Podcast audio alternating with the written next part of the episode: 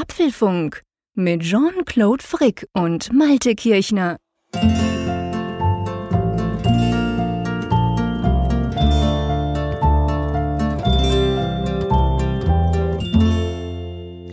Jean-Claude, ich habe hier noch so eine Art Wiedervorlage, ähm, und zwar das Thema Gesundheit sollte oder wollte ich ansprechen, denn äh, du hast mir letzte Woche nach der Aufnahme gesagt, dass der, ja, der Apfelfunk pure Reha für dich ist.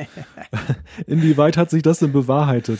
Ja, das ist, ist tatsächlich so. Ähm, das ist vielleicht so ein kleiner Hint. Hallo zusammen übrigens. Ähm, das ist natürlich, wir haben das schon ein paar Mal ja zusammen besprochen, wo ich so gesagt habe, ah, manchmal bin ich so wahnsinnig müde am Mittwochabend, aber da machen wir Apfelfunk und schon natürlich schon am Anfang und währenddessen und am Schluss denke ich jedes Mal, so, jetzt bin ich wieder super fit, gut gelaunt und zufrieden konnte ich mit dem Malte über Apple-Themen sprechen. Also von dem her ist es tatsächlich eine Reha-Maßnahme. Letzte Woche war es so, ich war ja am Mittwoch, ihr habt das ja gehört, wir nehmen das ja immer am Mittwochabend auf ich war ja so ein bisschen, ich war stark erkältet, so ein bisschen grippig auch. Das war danach eigentlich grundsätzlich kein Problem. Ich bin ins Bett gehüpft, alles bestens, aber ganz ehrlich gesagt, am Donnerstag hat es mich dann so richtig erwischt mit Magen-Darm-Grippe und so. Ja, ich hatte dann die tödliche Männergrippe drei Tage lang und hatte wirklich das Gefühl, ich sterbe.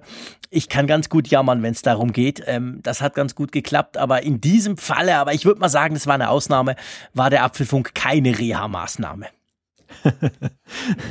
Na gut. Ja, aber ich, ich, teile das ja. Also das geht uns beiden so.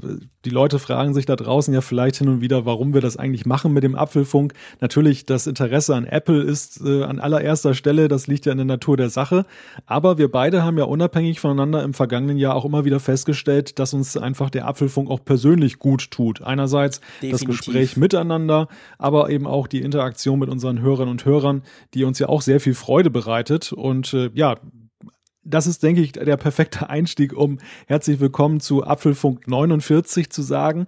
Ähm, wir haben ja letzte Woche erwähnt, dass wir jetzt ein Jahr alt geworden sind. Wir haben auch viele Gratulationen dazu bekommen. Dafür auch ein ganz herzliches Dankeschön an alle. Und wir wollen aber nicht lange jetzt äh, in ja, in, in, in, einen Modus verfallen, wo wir nur über uns selber sprechen, denn oh, wir wollen nein, nein, nein. über interessante Themen sprechen und davon haben wir auch wieder einige gefunden. Jean-Claude, das erste Thema, das dürfte dich ja besonders interessieren. Ja, das finde ich ganz spannend und zwar die Beats X. Das sind so Kopfhörer, die schon vor Monaten vorgestellt wurden, eigentlich zusammen mit den AirPods damals. Ähm, die sind jetzt tatsächlich lieferbar. Ich glaube, äh, ab Donnerstag sollen die schon in den Läden aufschlagen. Ist natürlich spannend, müssen müssen wir drüber sprechen, was die denn anders machen als die AirPods zum Beispiel. Ja, und dann ist ja Apple ähm, baut ganz, ganz gewaltig. Nicht unbedingt Max, aber so was, was man richtig gut, gut sehen kann, gell?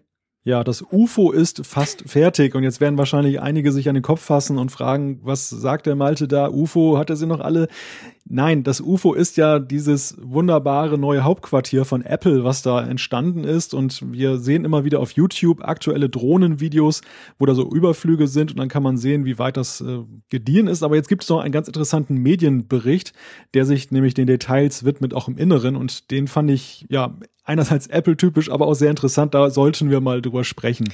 Ganz genau, definitiv. Und dann gab es ein bisschen Hardware-Aufregung, würde ich mal sagen, diese Woche. Und zwar ging es einerseits um einen UAC-Stecker, wo manche schon dachten, oh, Lightning fliegt weg vom iPhone. Und dann ging es ums LG 5K-Display, dieses, ähm, ja, ich sag mal, dieser Cinema-Display-Nachfolger, der ja inzwischen auch zu haben ist in gewissen Regionen. Und da gibt's, ich sag mal, so ein bisschen gemischte Reaktionen, oder? so kann man das sagen, ja. ja, und wir haben natürlich wieder Zuschriften. Äh, es sind wieder deutlich mehr geworden, nachdem wir ja letzte Woche so fleißig waren. Ich habe das Gefühl, unsere Hörerinnen und Hörer sind immer sehr motiviert, wenn sie genau. feststellen, dass wir viel abgearbeitet haben, dass sie uns auch wieder viel nachreichen. Insofern Definitiv. hoffe ich, dass wir auch da heute Gelegenheit finden, wieder ausführlich darüber zu sprechen. Ja, das werden wir auf jeden Fall. Lass uns doch gleich mal anfangen. Die Beats X Kopfhörer, also das sind ja, ähm, wir haben ja von Beats eine ganze Reihe Kopfhörer ähm, angekündigt bekommen. Da waren die Solo 3, also die großen ähm, ähm, On-Ear. Dann waren es die Power Beats 3 auch alle mit W1-Chip von Apple. Und dann gab es ja die Beats X. Die wurden auch vorgestellt. Das sind so in ihr ganz kleine und die aber bis jetzt einfach nicht erschienen sind, sage ich mal. Und jetzt schlagen sie plötzlich in den Apple Stores auf. Ähm, kannst du vielleicht zuerst mal, was ist so ein Beats X? Ja, du hast es ja schon äh, angedeutet, es sind sehr kleine, leichte Kopfhörer, die sich obendrein auch dadurch auszeichnen, sie sind miteinander verbunden mit einem Kabel. Also sie sind jetzt nicht wie die AirPods so einzelne, die man sich in die Ohren steckt. Ähm, sie haben, glaube ich, die Fähigkeit oder die Eigenschaft, dass sie irgendwie auch so magnetisch zusammenhalten, wenn du sie um den Hals trägst. Und mhm. da du ja wahrscheinlich dich dann oder häufig sportlich bewegst, dann äh, fallen sie dir nicht so einfach runter. Und ja, das ist so das, was mir jetzt so ad hoc einfällt, was sie besonders auszeichnet. Ja, da hast du absolut recht. Das sind so klassische In-Ears. Ich muss auch gleich sagen, ich habe nicht gern In-Ears. Klammer zu. Das passt bei mir irgendwie nie so richtig.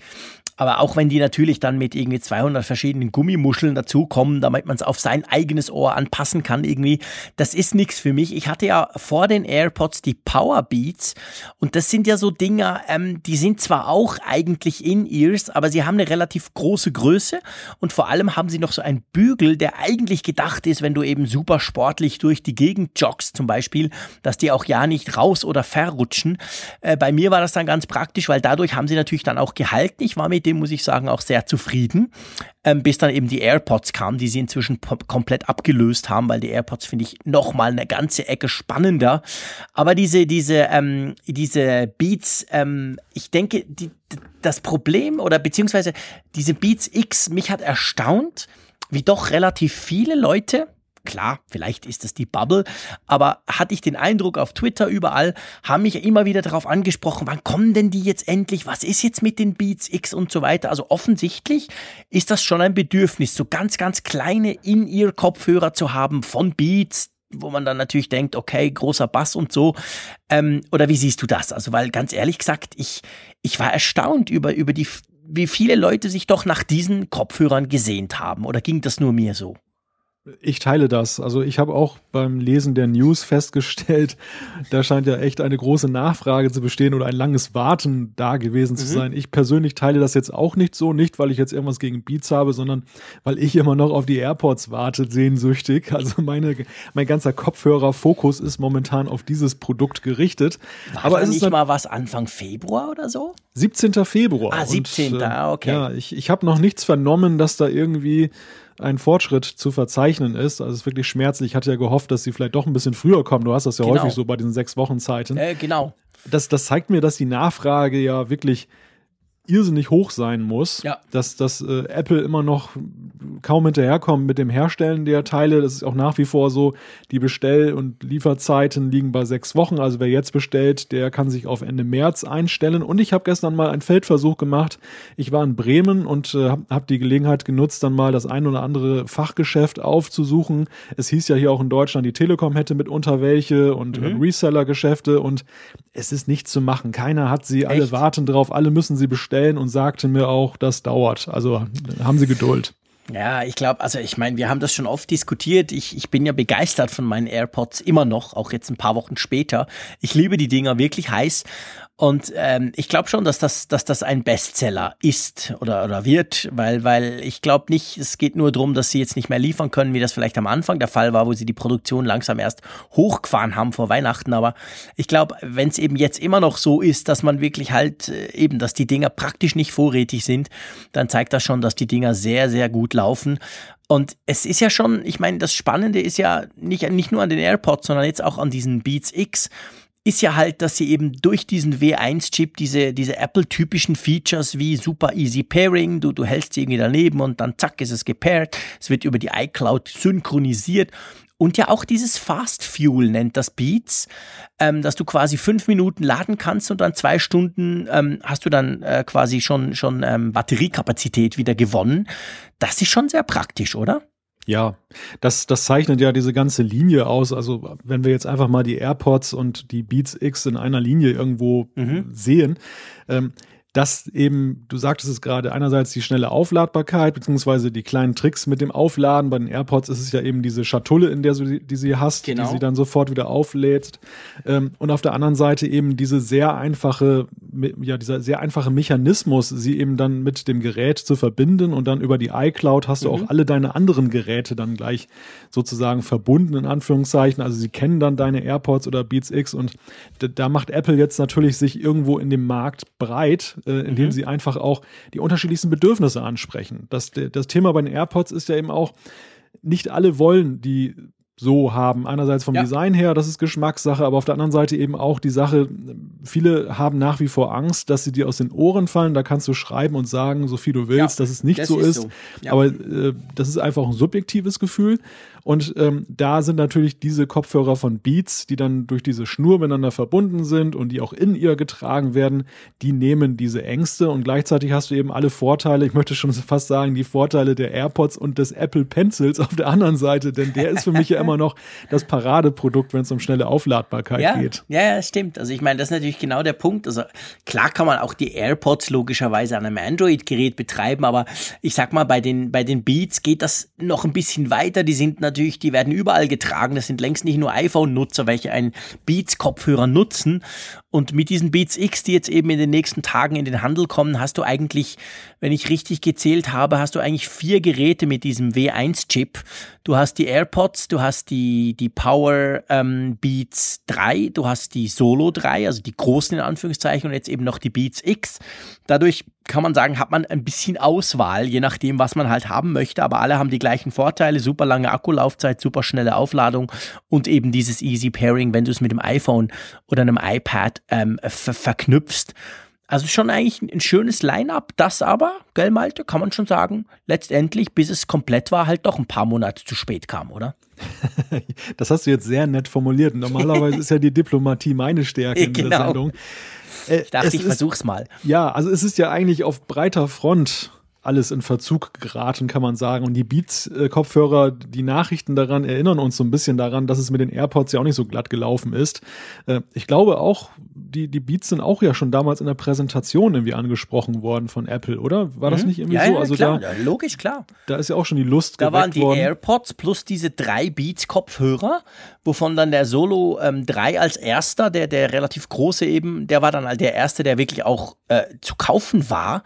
Die wurden alle an der iPhone-Präsentation vorgestellt und angeteasert. Ja, nur konnte man sie dann halt nicht kaufen. Da sage noch mal einer etwas gegen oder zu den Lieferterminen der AirPods. Das, die sind ja richtig vorbildlich.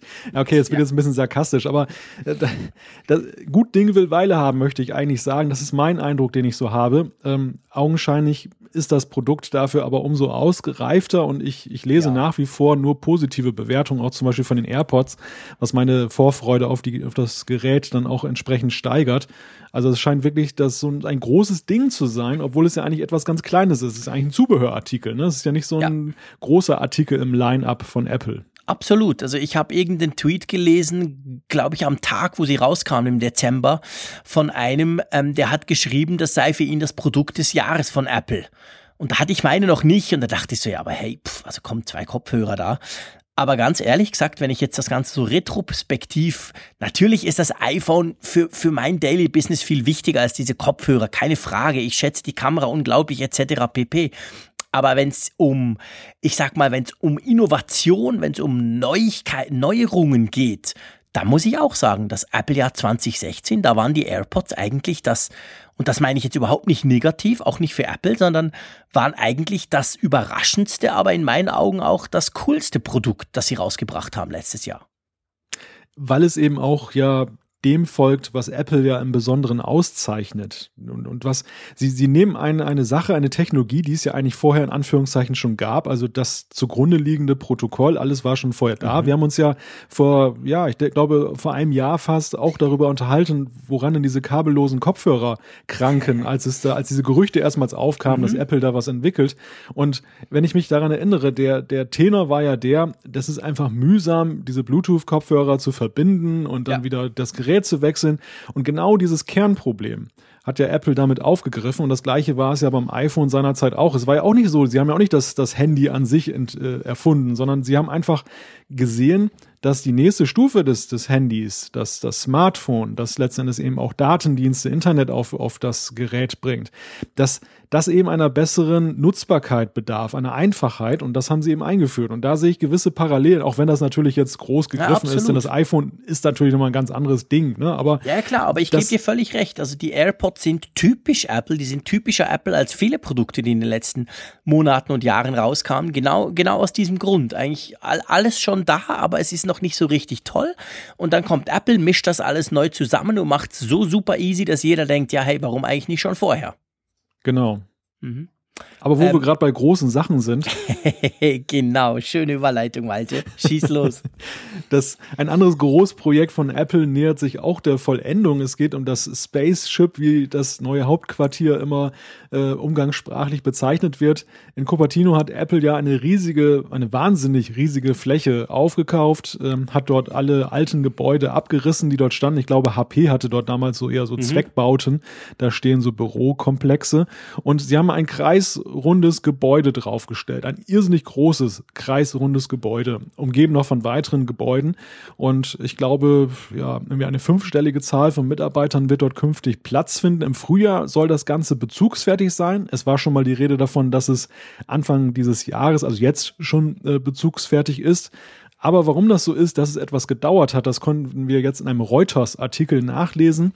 Dort wird nämlich ähm, ja über verschiedenen Quellen berichtet, was es denn eigentlich im Inneren damit auf sich hat. Also von außen sehen wir ja diese Glasfronten, die übrigens auch, mhm. glaube ich, aus, aus Europa, aus Deutschland sogar kommen, da, dieses gebogene Glas. Mhm. Und das ist ja schon sehr spacig, aber im Inneren soll es ja auch ziemlich Apple-typisch sein, dass zum Beispiel eben die Knöpfe wie App-Buttons aussehen, dass viele, ja, klassische ähm, Designelemente von Geräten von Apple sich irgendwo wiederfinden in der Innenarchitektur das und dass Apple äußerst penibel vorgegangen sein soll. Also Millimeterabweichungen, das war schon zu viel. Ja, also es ist eigentlich so auch, auch typisch Apple. Apple ist ja nach wie vor für seine Qualität bekannt. Man nehme mal ein neues MacBook Pro in die Hand zum Beispiel oder auch ein iPhone. Ähm, da sieht man das sehr deutlich. Und genau diesen, einerseits diesen, dieser, dieser Qualitätsgedanke, aber auch, man kann es wahrscheinlich schon so sagen, der Fanatismus im Detail, der soll auch in diesem Spaceship, also in diesem neuen Hauptquartier von Apple, Einzug gehalten haben und das natürlich dann eben quasi bis hin zum Knopf, äh, bis hin zu, zu den Türgriffen etc. wurde das quasi durchgestylt, durchdesignt. Ich meine, das ganze Ding soll ja rund 5 Milliarden Dollar gekostet haben. Das ist eine Zahl, die der CEO Tim Cook 2015 offensichtlich in einem TV-Interview nicht ähm, wieder, der er nicht widersprochen hat. Also mit anderen Worten, er wurde darauf angesprochen, hey, das ist aber teuer, 5 Milliarden. Und er hat zum Preis nichts gesagt. Also äh, man geht davon aus, so plus minus ist es ungefähr in der Größenordnung. Ich glaube, damit ist es eines der teuersten Gebäude überhaupt, oder? Das kann man wohl so sagen. Und sicherlich auch eines der größten Firmengebäude ja. der Welt. Es ist ja für mich bemerkenswert, ich meine, Google plant ja auch sowas ähnliches, also jetzt nicht so von der Architektur, aber auch ähnlich groß gelagert das strotzt ja schon vor Selbstbewusstsein der Konzerne, auch so in die Zukunft gerichtet, dass sie eben ja, durchaus sagen, ihre Rolle, die sie jetzt haben, und Apple hat ja diese Rolle, das muss man ja auch mal erwähnen, ja binnen eines relativ überschaubaren Zeitraums in der Größenordnung wieder angenommen. Es stand ja vor 20 Jahren ganz anders um die Firma. Mhm. Und sie gehen fest davon aus, sie manifestieren diesen Anspruch, dass sie auch in Zukunft eben eine Rolle spielen. Und das ist eigentlich so der in Architektur umgesetzte Ausdruck davon. Das finde ich eigentlich so fast faszinierend an diesem Bauwerk. Ja, ja, das stimmt. Ich meine, das sind ja Bauwerke oft, sind ja so eine Art äh, Hinterlassenschaft, Vermächtnis quasi. Und äh, Apple, da hast du natürlich recht. Also allein die schiere Größe, sie sagen, dass sie 14.000 äh, Angestellte ungefähr dort unterbringen äh, können. So viel brauchen sie im Moment natürlich längst noch nicht, aber sie könnten, also sie rechnen damit, dass das Ding dann auch voll wird. Das soll ja nicht leer stehen. Und das ist schon krass. Also im Moment sind es, glaube ich, knapp 5000, die beim Apple Campus, der heißt ja im Moment auch so und der neue heißt dann Apple Campus 2. Ähm, der Apple Campus jetzt ist natürlich, das sind mehrere Gebäude verteilt, aber doch mehr oder weniger am gleichen Ort.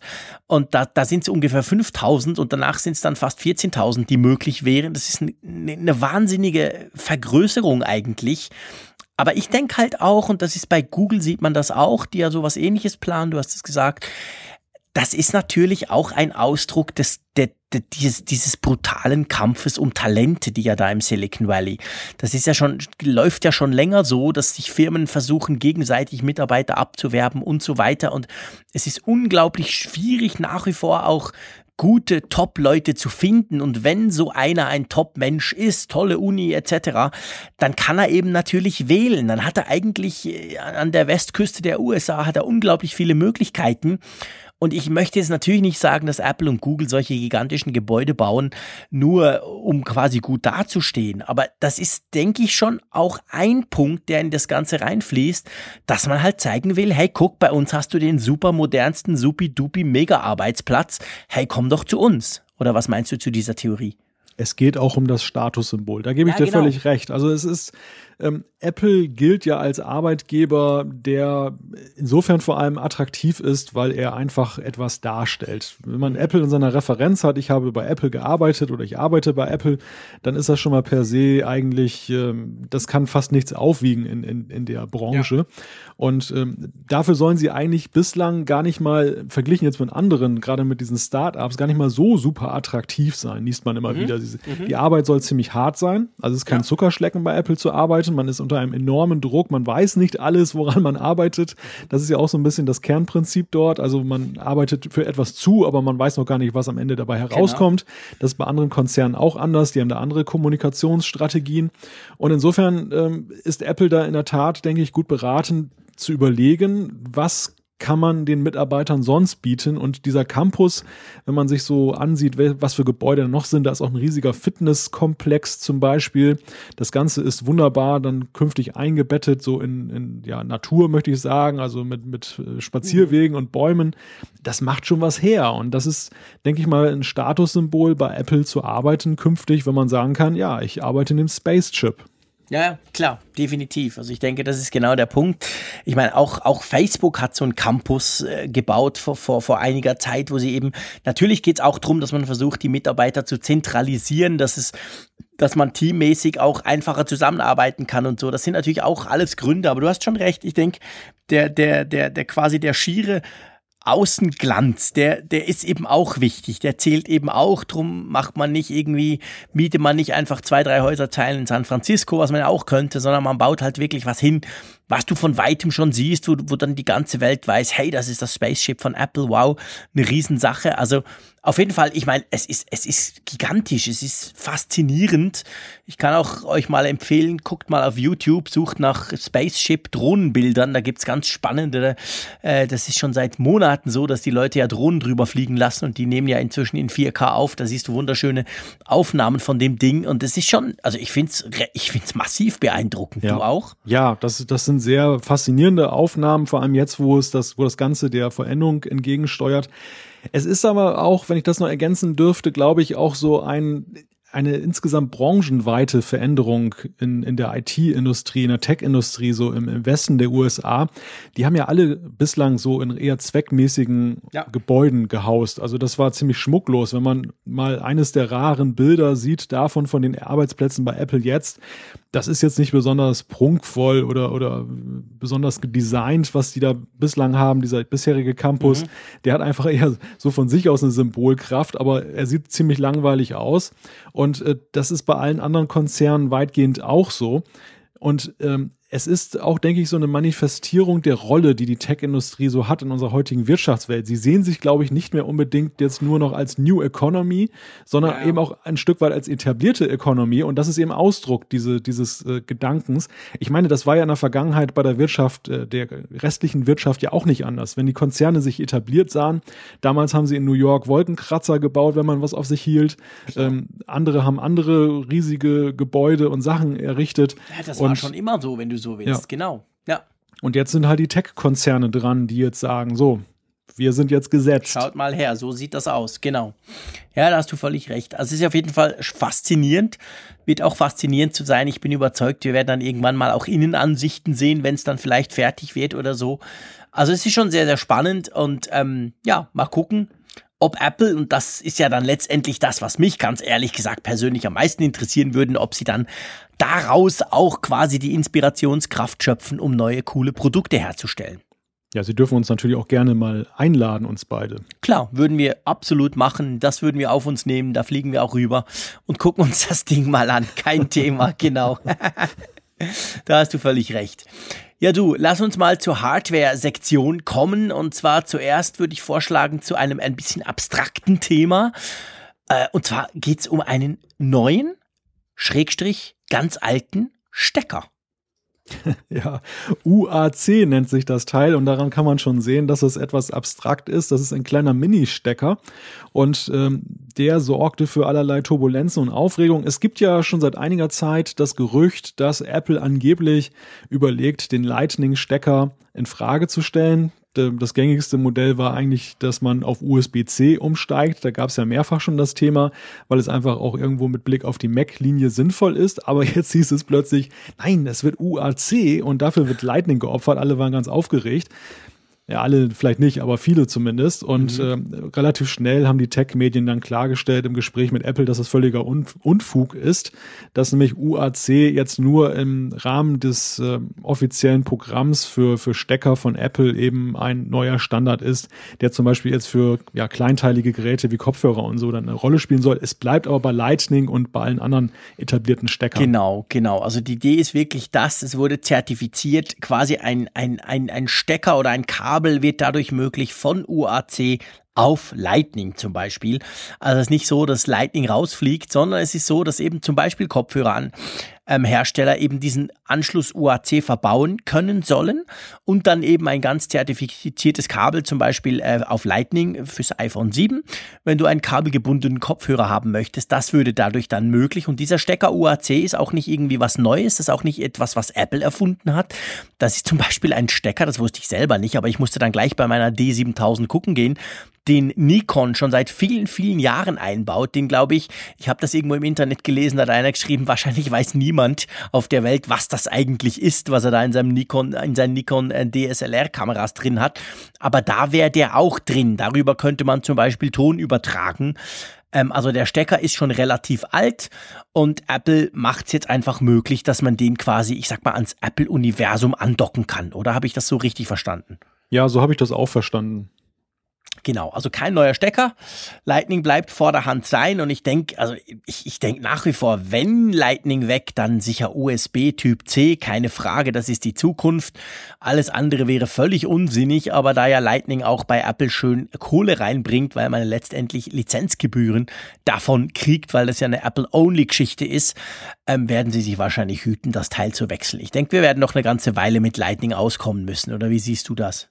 Die Tatsache, dass es einen offiziellen Adapter von Apple gibt, Lightning auf USB-C. sagt schon alles. genau, sagt, dass Apple auch daran glaubt. Genau, das stimmt. Damit hast du das absolute Killer-Argument. Hast recht, genau. Das bleibt dabei.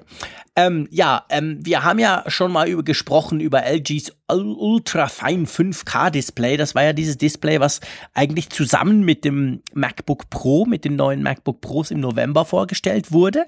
Das ist ja auch das Display, was jetzt allen Apple-Fans, ich schließe mich da ein, die gehofft hatten, kommt noch mal ein Cinema-Display, äh, allen gezeigt hat, nein, es kommt kein Cinema-Display. Apple selber baut keine Monitore mehr, sondern sie sagen ganz offiziell, hey, kauft euch doch dieses coole, heiße LG-Teil. Ja, und jetzt stellt sich raus, äh, so, so, so ganz, ganz cool ist das Teil nicht, oder? ja, das kann man so sagen, denn es hat sich herausgestellt, dass im Zusammenhang mit äh, bestimmten WLAN-Routern äh, das Display sich unmotiviert ausschaltet. Und ähm, das hat natürlich sofort eine Diskussion ausgelöst. Es war ja sowieso dieses Gefühl, dieses diffuse Gefühl, Apple bringt keinen eigenen Bildschirm raus. Ne? Hoffentlich machen die, die anderen Hersteller, die jetzt dann von Apple supported werden, das denn auch anständig. Und dann zeigt sich natürlich gleich beim erstbesten Gerät von LG, dass eben die Qualitätskontrolle, die man von Apple gewöhnt ist, anscheinend dort jetzt nicht so, ähm, ja, der Standard war, denn äh, LG hat schon nachgebessert in der ganzen Sache jetzt ganz schnell, um diesen Image-Schaden da zu klein zu halten. Aber es ist natürlich schon irgendwie nicht schön. Ja, also es ist äh, genau der Punkt. Offensichtlich ist das Teil nicht so ganz gut abgeschirmt. Wenn man zum Beispiel den WLAN Access Point daneben hat oder in der Nähe hat, dann kann es tatsächlich sein, dass das irgendwie einerseits stört, andererseits abstürzt. Ähm, äh, vielleicht grundsätzlich, lass uns noch mal ganz kurz zusammenfassen, was denn das Coole auch an diesem Monitor ist. Ähm, was ist das Spezielle an diesem Monitor? Die Tatsache, dass er 5K-Display, ein 5K-Display ist, oder? Ja, das ist sicher der Hauptpunkt, da gebe ich dir völlig recht. Und der andere Punkt ist aber schon auch, dass es natürlich einfach ein einziges USB Typ C, also eigentlich ein Thunderbolt 3 Kabel, benötigt, dass du an dein MacBook Pro anschließt und damit hast du alles. Das heißt, 5K-Bilder wandern vom MacBook Pro auf den Bildschirm, Strom wandert vom Bildschirm zu deinem MacBook, das wird gleichzeitig aufgeladen. Also eigentlich der Traum aller Docking Station Fans, dass du quasi einfach ein einziges Kabel hast und das macht alles. Und so wurde es auch von Apple promoted. So funktioniert es auch grundsätzlich, kein Problem. Jetzt hat sich aber eben neben diesem noch rausgestellt, ähm, der MKBHD, einer meiner Lieblings-Tech-YouTuber, ganz berühmter Typ, verlinkt mir dann noch, haben wir auch schon drüber gesprochen, glaube ich, der hat den, diesen Monitor getestet, ist grundsätzlich vom Bild, von den Möglichkeiten, von, von, von auch der Einfachheit zusammen mit dem MacBook Pro absolut super angetan. Aber er hatte noch ein zusätzliches Problem, das er dann auch auf Twitter seinen 1,2 Millionen Follower gestellt hat. Und da kam offensichtlich ziemlich viel Feedback zurück, die das auch hatten. Nämlich, das soll zwar geladen werden, klar, ist ja die Idee, ein USB-Typ C bzw. Thunderbolt 3 Kabel und dein MacBook wird auch geladen. Aber wenn er, er macht Videoschnitt, man muss wissen, bei ihm, er macht, ach, er nimmt mit 8K auf und schneidet es, also und tut dann drunter auf 4K und boost es dann hoch auf YouTube. Er ist ein absoluter ähm, Pixel-Freak, sag ich mal. Und wenn er solche Videos schneidet auf seinem MacBook Pro, hat er festgestellt, dann ist natürlich das MacBook gut ausgelastet, sagen wir es mal so. Das dürfte auch ziemlich warm werden und voll, voll am Rechnen sein, dass dann offensichtlich die Stromverbindung nicht reicht. Also das ist, scheint nicht so zu sein, dass 85 Volt kommen, wie das von Apple angegeben wird und auch von LG, sondern irgendwie einer hat dann geschrieben, es sei nur 63 oder so. Also lange Rede, kurzer Sinn, während er da so, so gern gemütlich sein 4K-Video schnippelt, ist sein, ist sein Akku, obwohl das, der Mac hat angezeigt, eingesteckt und Charging, aber es hat irgendwie nicht gereicht und der ging dann zur Neige und am Schluss hat es ihm dann quasi das MacBook abgestellt. Also das scheint ein weiteres Problem zu sein, dass das mit diesem Ladestrom irgendwie nicht so ganz konstant ist. Ja, im Grunde, wenn man das mal zusammenfasst, ist eigentlich das, was wir diese Woche lesen, genau das, was Apple jetzt eigentlich mit Blick auf das MacBook Pro überhaupt nicht gebrauchen kann. Ja. Äh, weitere Negativ-Schlagzeilen und, und Kritik. Und ähm, der, der Kernpunkt, ich glaube, was ich bislang gelesen habe, LG verhält sich ja ausgesprochen kooperativ in der Sache. Also Absolut. sie versuchen das glatt zu bügeln. Sie haben das Gerät jetzt schon, die Abschirmung soll jetzt schon verbessert sein. Sie also nehmen sogar Geräte zurück, die schon ja, verkauft wurden, auch wenn du kein da, Problem hast. Aber da kommt der Punkt eigentlich ins Spiel, wo es dann trotz aller Bemühungen ärgerlich bleibt, einfach für die bisherigen Käufer. Denn wenn du ein iPhone gekauft hast und da gibt es eine Rückrufaktion, ärgerlich genug, dass du es eben zum Händler zurücktragen musst. Aber trag mal so ein riesen Display ja, zurück. Das ja, ist klar, ja einfach nur Frage. ärgerlich. Das ist total mühselig. Ich weiß nicht, wie es ist, wenn du es über den Apple Online Store bestellst, ob die es dann quasi holen kommen, wie sie das bei den iPhones ja manchmal machen. Keine Ahnung, aber es ist definitiv eine ganz, ganz unschöne Geschichte. Und vor allem, viele hatten ja gedacht, also viele haben ja gesagt, das ist quasi das neue Cinema Display und jetzt stellt sich halt raus, Apple promotet zwar so, sie machen selber keine Screens mehr, aber es stellt sich so raus, zumindest qualitativ scheint da doch ein Riesenunterschied zu sein äh, zwischen, wenn Apple einen Monitor zusammenschraubt oder eben LG. Und das ist natürlich sehr unschön, weil das letztendlich doch irgendwie eine ne kleine Lücke hinterlässt. Also ich muss sagen, ich finde den Screen selber super spannend. Ich habe auch schon versucht, den zu bekommen. Bei uns in der Schweiz ganz komische Story. Äh, in Deutschland, in Frankreich, in den USA, überall ist er im Apple Online Store drin, wird auch groß promoted, wenn du das MacBook Pro zum Beispiel auswählst. In der Schweiz fehlt er. Ich habe eine Anfrage an Apple Schweiz laufen, warum denn der in der Schweiz nicht zu kaufen ist, habe aber nach wie vor nichts gehört. Ganz, ganz komische Geschichte. Also wir Schweizer kommen im Moment um den Monitor rum. Wobei, wenn ich mir jetzt anhöre, was wir die letzten sieben Minuten besprochen haben, vielleicht gar nicht so schlecht. Glück gehabt. Glück gehabt, genau. Zum Glück steht er nicht bei mir. Naja, auf jeden Fall mal gucken, wenn er dann kommt, dürfte es dann wahrscheinlich die V2 Edition sein, die dann diese Probleme nicht mehr hat. Ja, lieber Malte, ich schlage vor, wir machen doch mal einen fliegenden Wechsel. Wir haben nämlich auch keine Probleme, was Themen anbelangt. Egal, ob Apple irgendwas gut macht oder LG irgendwas schlecht macht. Äh, wir hätten eigentlich immer genug äh, Themen, nämlich Feedback. Richtig. Wir haben ganz viel Feedback und ein Thema, was unsere Hörer ganz besonders beschäftigt hat und wo wir sehr viele Zuschriften bekommen haben, auch im Folgenden, das ist die Anfrage, die wir bekommen haben mit dem Internet Explorer. Da haben wir beide ja relativ hilflos davor gestanden vor diesem Problem, das, glaube ich, Frank hatte, der wollte den Internet Explorer nutzen, hat das in einer virtuellen Maschine gemacht oder einer Virtualisierungssoftware. Ähm, das lief irgendwie nicht so richtig rund und parallel wollte er dann auf seinem Mac noch was anderes machen und Jean-Claude und ich haben darüber rumgegrübelt, was was man da wohl machen kann. Und äh, ich bin erstaunt, muss ich an dieser Stelle mal sagen, wie viele mögliche Lösungen es für dieses Problem gibt. Ja, das zeigt, das zeigt, das zeigt, das zeigt mir, wir werden jetzt ein paar dieser Lösungen vorstellen. Ähm, das zeigt mir eigentlich zwei Dinge. Das zeigt mir auf der einen Seite, was ich schon lange sage, Apfelfunk-Hörer ähm, sind sowieso die Besten. Das ist keine Frage. Die wissen viel mehr als wir zwei, Malte. Es zeigt mir aber auch, offensichtlich ist der Frank mit seinem Problem ja nicht allein. Ich glaube, ich habe noch so einen leicht despektierlichen Spruch gemacht. Ja, hey, wer braucht denn heute noch Internet Explorer, du Idiot quasi. So war es natürlich nicht gemeint, aber so kam es ein bisschen rüber. Und jetzt, ich, ich denke, wenn wir so viel Feedback auf ein ganz einzelnes Thema kriegen, zeigt das für mich auch, dass offensichtlich noch ein paar andere vor genau diesem Problem stehen. Oder wie siehst du das?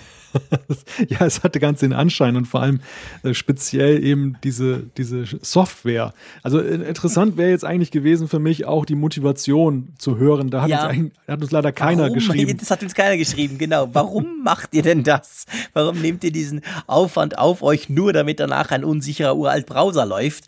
Aber gut, das hat vielleicht niemand schreiben wollen, aber auf jeden Fall haben wir ein paar Lösungen. Ich fange gleich mal an mit Christian. Der schreibt via Twitter, hat er uns geschrieben, das mit dem Internet Explorer geht doch mit dem Wine Butler. Und wir haben drüber gesprochen, ja, wir haben gesagt, es gibt ja so eine Laufzeitumgebung, wo du eben nicht das komplette Windows laufen lassen musst, sondern quasi nur bestimmte DLL. Das Ganze nennt sich Wine und das gibt's ja eben auch für den Mac. Und Wine Bottler ist, glaube ich, wenn ich mich nicht ganz täusche, eben eine dieser Möglichkeiten, Wine ähm, äh, Content quasi ausführen zu können. Also das wäre mal so die erste Variante vom Christian. Aber wir haben noch ein paar andere gekriegt, gell? Richtig. Ja, Wine Butler packt das Ganze in so Pakete, die man direkt ausführen kann und dann umgeht man diese ganze Geschichte mit der Kommandozeile. So, das kommt ja alles aus der Linux-Welt. Da muss man sich nicht groß damit abkämpfen. Das, das macht es im, ja, komfortabel, kann man sagen. Es gibt ein grafisches Interface dann. Ähm, Michael Schwickert hat uns auch eine Option genannt. Er hat gesagt, äh, in Safari unter Einstellung erweitert Entwickler kann man ja auch den User Agent einfach einstellen auf äh, Internet Explorer. Also wenn es jetzt nur darum geht, dass der Browser vorgibt, er ist ein Internet Explorer, dann kann man das eben auch mit diesem kleinen Kniff machen, ohne jetzt eine große Verrenkung machen zu müssen, den Internet Explorer selbst zum Laufen zu bringen. Stimmt, dann äh, emuliert quasi der Safari, tut so gegenüber der Gegenstelle und sagt, ja, ich bin ein Internet Explorer. Wobei man fairerweise sagen muss, das klappt nicht immer. Oft sind es dann eben tatsächlich wirklich irgendwelche ActiveX oder irgendwelche fiesen Sachen, die tatsächlich nur mit dem Internet Explorer laufen und die kann natürlich der Safari dann trotzdem nicht ähm, nicht ausführen. Ich, die, diese Einstellung von Michael, äh, ich sag mal, die tut so die erste Hürde überwinden, falls die, die andere Webseite checkt, ist es wirklich Internet Explorer oder nicht und sonst eine Fehlermeldung rausgibt, dann kommst du da mal weiter. Aber je nachdem, was du halt dann auch wirklich brauchst, kann es tatsächlich sein, dass du den Internet Explorer selber brauchst. Ja, und ähm, dann hatten wir doch noch den, lass mich mal ganz kurz gucken, ähm, den Tobias, der hat auch noch was dazu geschrieben, oder? Ja, Tobias äh, hat auch einige Anregungen. Zum einen gibt es in fast allen Browsern die Möglichkeit, einen Kompatibilitätsmodus einzuschalten. Das hatten wir ja gerade. Je nach Anwendungsgebiet reicht das vielleicht mhm. schon aus.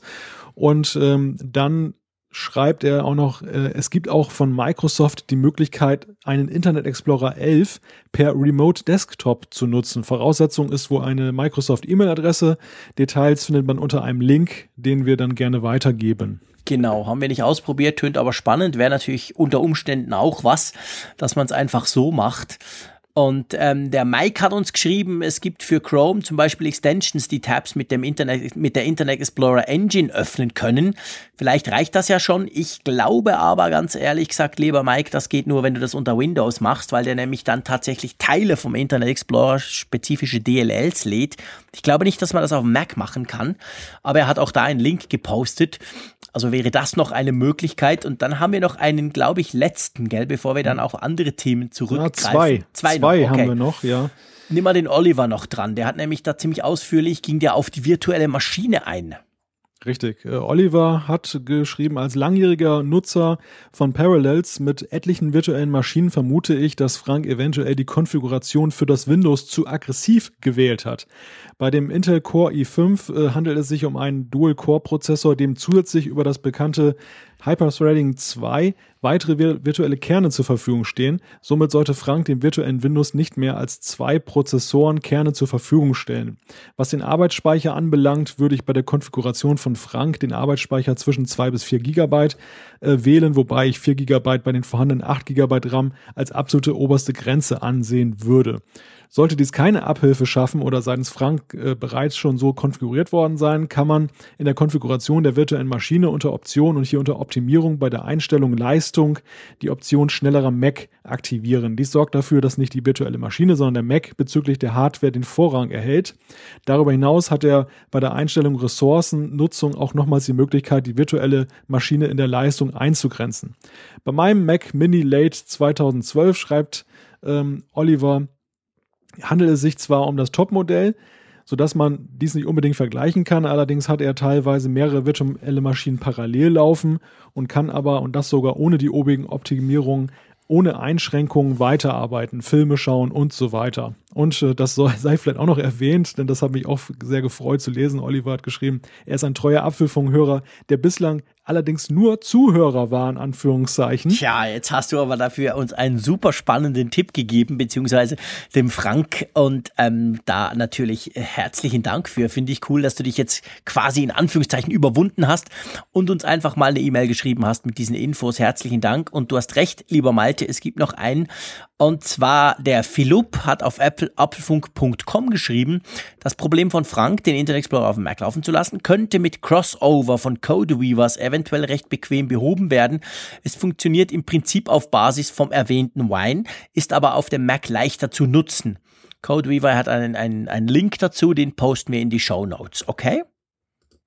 So machen wir das. Super, also dann hätten wir das Thema eigentlich durch. Finde ich total spannend, dass da so viel reinkam. Also ihr seht, es gibt verschiedene Möglichkeiten, wie man das machen könnte. Ähm, ist es, wollen wir da den Ghostwriter noch kurz, der hat nämlich noch einen Android-Podcast uns äh, äh, genannt, ist aber, glaube ich, ein englischer, oder? Und zwar vom, vom Leo Laporte. Genau, auf Twit, das ist ja ein Podcast-Netzwerk in den USA und das ist der All About Android Podcast. Und äh, für alle, die der englischen Sprache mächtig sind, beziehungsweise auch keine Probleme damit haben, sich sowas anzuhören, einen englischsprachigen Podcast, geben wir den Link gerne weiter. Genau, habe ich auch schon reingehört, ist wirklich spannend, ist ein ziemlicher Freak, der Leo Laporte, aber der macht spannende, der macht definitiv auch ähm, spannende Sachen. Ähm, der Michael hat uns geschrieben, da ging es um die Quartalszahlen, haben wir ja letztes Jahr, äh, letztes Jahr, meine Güte, letzte Woche zum Glück, haben wir ja darüber gesprochen und er hat noch was geschrieben zum Services-Geschäft, gell? Genau, er hat zum Services-Geschäft äh, geschrieben. Es ist also nicht gesagt, dass das tatsächliche äh, Servicegeschäft wirklich grandios wächst, denn der App Store gehört ja auch dazu und vielleicht sind es ja einfach nur die Umsätze daraus, die diese Sparte immer weiter nach oben befördern. Autsch, ja, da, da könnt ihr unter Umständen total recht haben, oder?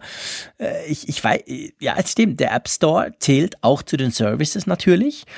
Aber ich weiß nicht, war der nicht gesondert ausgewiesen? Ausge, ge, ge, ge, äh, ich wundere mich nur, ich meine, uns zwei kann das durchaus passiert sein, dass wir da nicht dran gedacht haben, aber ich habe wirklich eigentlich überall in den Medien gelesen, wo es hieß, hey, das Services-Geschäft von Apple ist auf dem Vormarsch und so.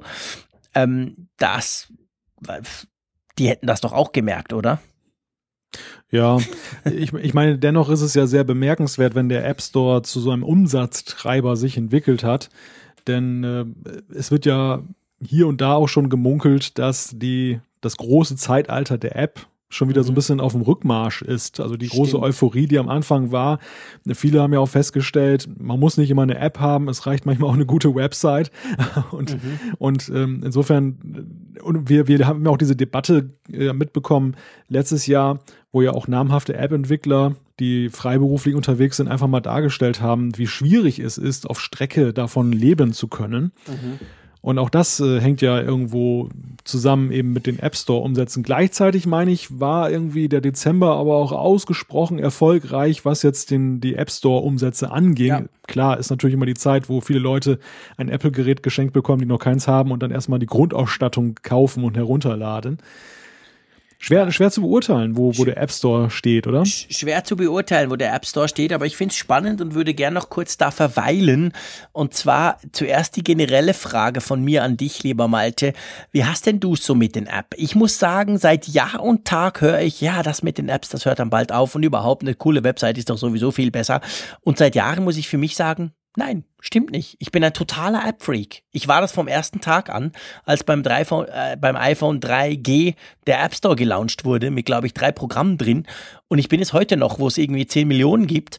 Ich bin ein riesen App-Fan und ich, ich, ich, ich glaube eigentlich nicht dran, dass diese ganze App-Geschichte sich langsam dem Ende zuneigt. Oder wie siehst du das? Also vom Ende würde ich auch überhaupt ja, nicht sprechen. Ja, das ist vielleicht übertrieben, klar. Das, ja gut, die Diskussion wird ja tatsächlich manchmal so geführt. Insofern ist es völlig richtig, dass, dass du das so erwähnst, denn ähm, das ist großer Unfug zu sagen, dass das mit den Apps wieder aus der Geschichte ausradiert wird und war nur so eine Episode. Das glaube ich nicht.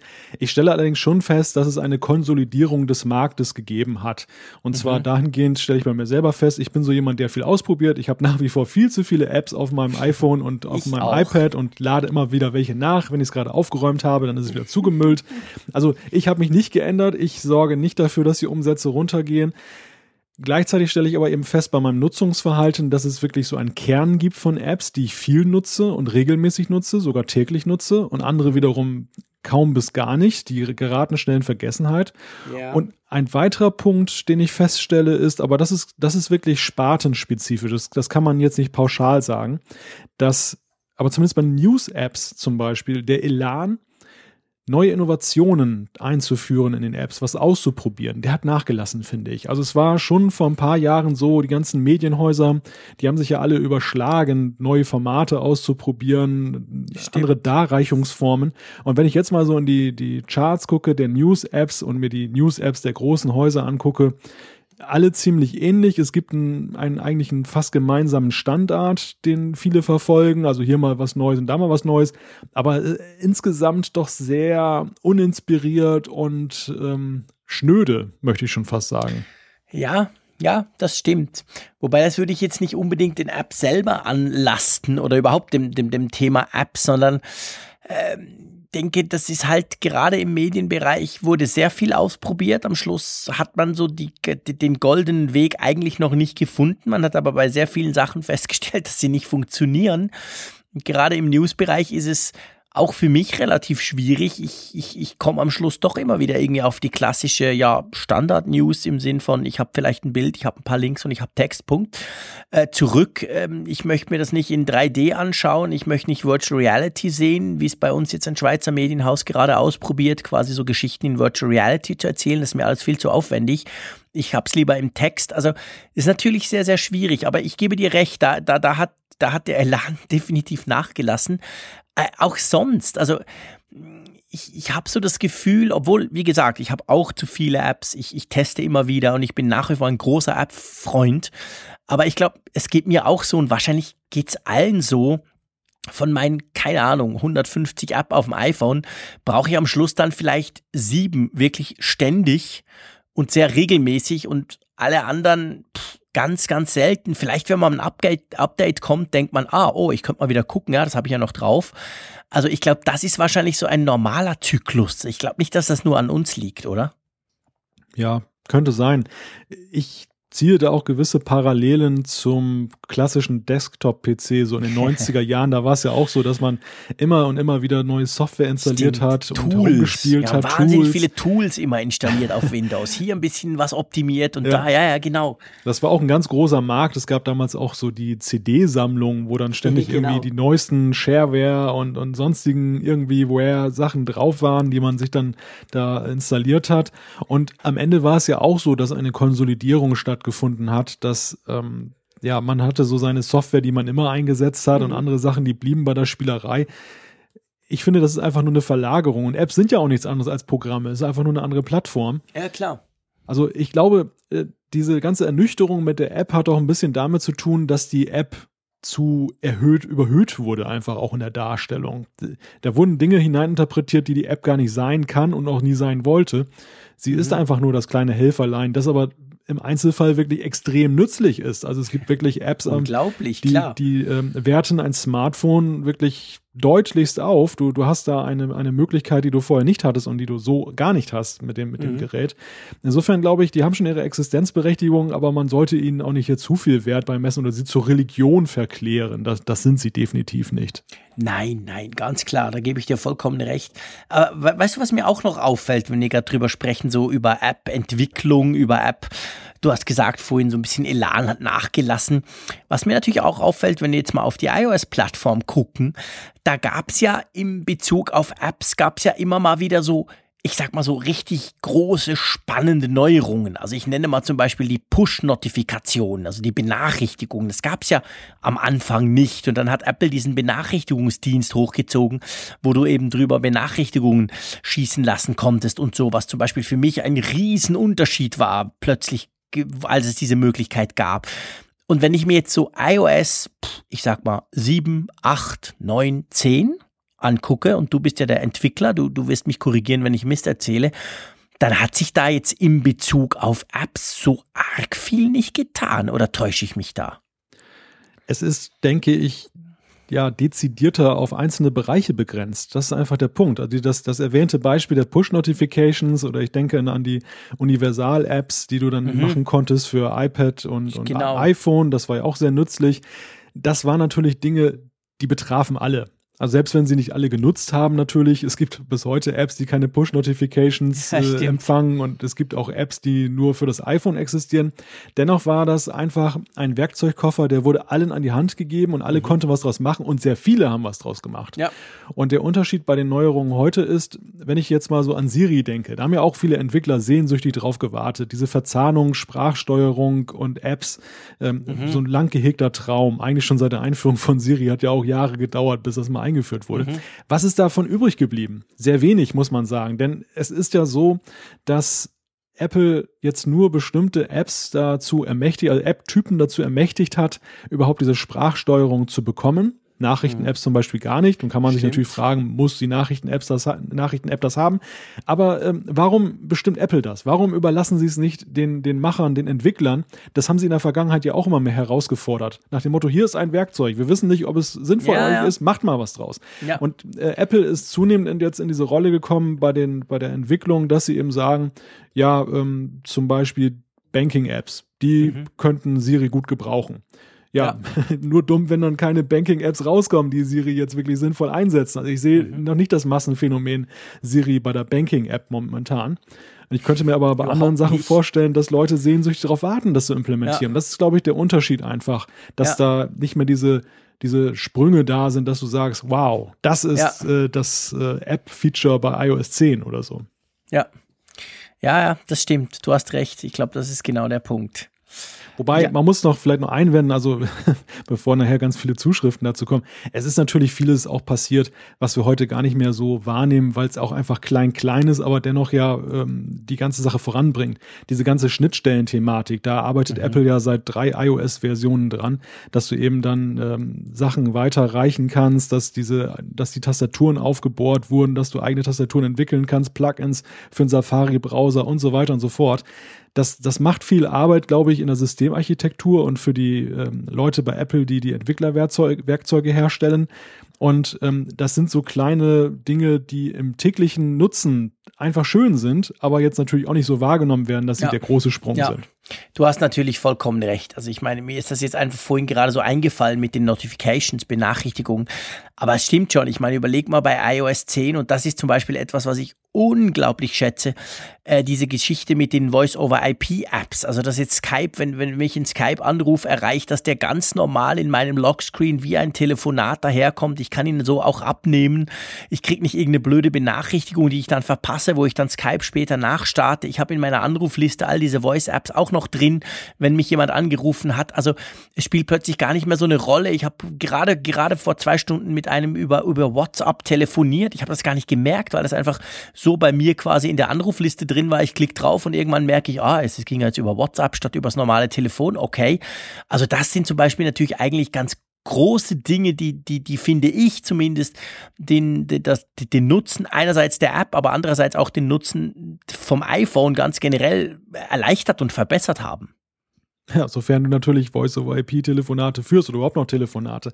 Ja, okay, ist, klar. Ja, aber nee, nee, ich will mich da gar nicht drüber lustig machen. Der, der Punkt ist einfach der, äh, es ist je nach Anschauung des Nutzers ist es wirklich ein großer, gibt es noch große Sprünge und ja. für einige Nutzer gibt es gar keine Sprünge, die einfach auf anderen ja, Bühnen unterwegs ja. sind, was jetzt ihre Nutzung angeht der Apps.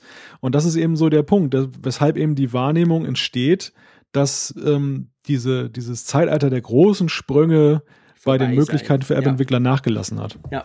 Ja, du hast absolut recht und das ist wahrscheinlich gar nicht der Fall. Ja, jetzt haben wir ein bisschen über Apps gesprochen. Ähm, Finde ich sowieso immer ein spannendes Thema, gerade mit dir, da du ja auch, ähm, da du ja auch am entwickeln bist. Wollen wir mal weitermachen in unserem Feedback-Strom? Ja, ich hätte gerne noch mit dir über die App Transport Security gesprochen, was ja auch noch ein tolles Thema ist, aber das stellen wir mal zurück. Nein, schieß los. Ach Quatsch, wir haben genug Zeit. Easy peasy. was zum Geier ist das? Ähm, das ist die Verpflichtung der App-Entwickler, die ursprünglich zum 1. Januar dieses Jahres greifen sollte, uh. dass sie nur noch uh. verschlüsselte Verbindungen einsetzen dürfen, wenn sie mit ihren Echt? Apps mit Servern kommunizieren. Und ähm, was das Ah, okay, das wusste ich gar nicht. Ja, also HTTPS wird zum Standard. Ja. Und ähm, nun kann man sagen, ja, erstmal per se eine gute Sache. Bei jeder Art der Verbindung. Also Richtig, quasi, wenn ich eine App habe, ich sag mal ganz salopp, ich habe eine App, die mir Webcam-Bilder anzeigt, dann muss das auch so sein.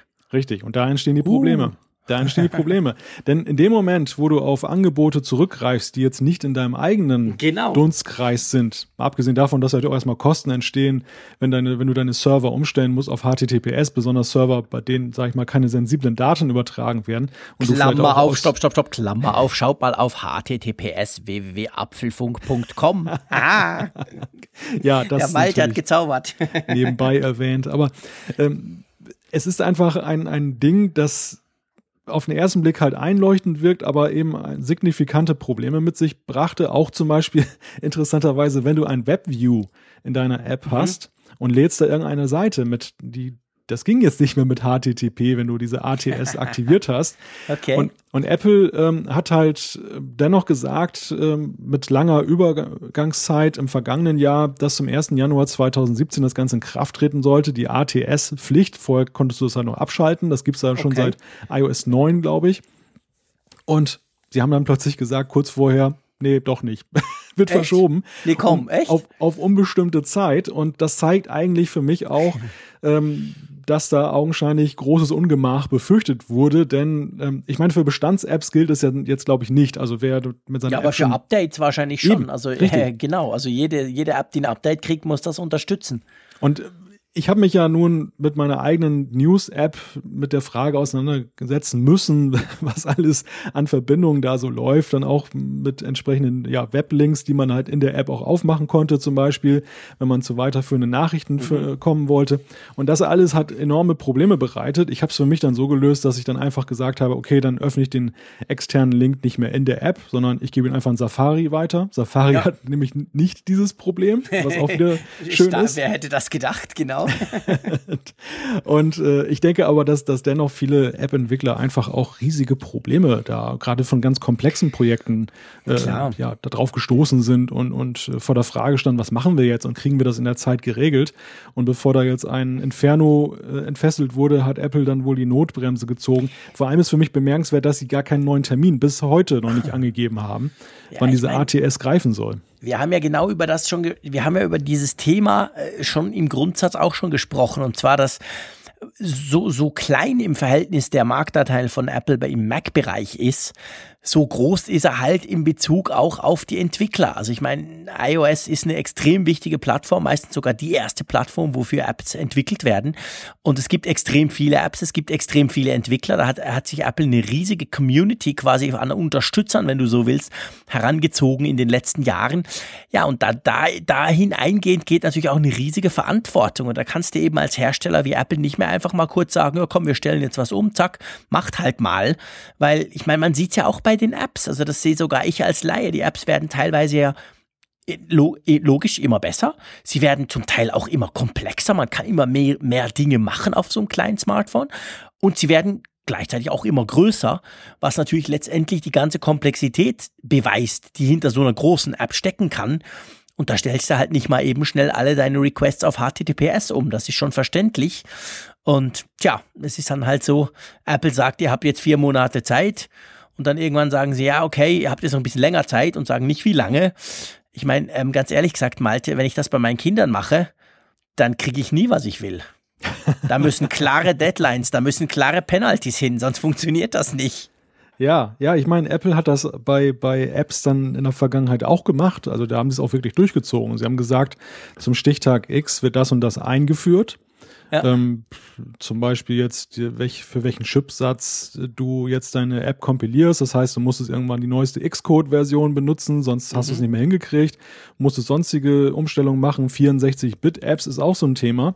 Ja, ähm, genau, stimmt. Apple erwägt ja auch aktuell, so heißt es gerüchteweise, aber in, in iOS 10.3 ver, verdichten sich die Hinweise, dass sie künftig die äh, 32-Bit-Apps, die im App Store sind, alle rausschmeißen wollen oder dass sie nicht mehr laufen, dann mhm. kann man natürlich sagen, ja, gründliche Maßnahme, endlich mal wieder durchgeputzt dann, da ist ja auch noch so viel alter Kram, der nicht mehr mhm. geupdatet wird. Auf der anderen Seite ist es eben so, ich, also vorweg gesagt, ich persönlich mag alte Apps auch nicht. Ich mag auch nicht diese Dinger, die ich teilweise noch habe, die noch in diesem alten Design sind, die, die danach nie aktualisiert wurden. Aber, Jean-Claude, du hast ja manchmal gar nicht die Wahl. Ich habe zum Beispiel so ein, ein Auto-FM-Transmitter, äh, mhm. ähm, für den Zigarettenanzünder und der hat ein Steuerungstool, das ist in einer App, die ist nicht für das neue Bildschirmformat angepasst, mhm. die sieht noch im, ist noch ganz alten Layout, die wird gnadenlos rauskegeln, wenn diese ja. 32-Bit-Verbannung kommt. Ich habe eine App für meine Tochter, da, da spielt sie mit irgendwelchen Tierchen darum, mhm. die ist zwar angepasst jetzt an das neue Design und alles, aber die scheint auch irgendwie nicht lange nicht aktualisiert worden zu sein, auch 32-Bit, da wird immer angezeigt. Kommt so eine Warnung, diese App genau. kann ihr iPhone verlangsamen Richtig.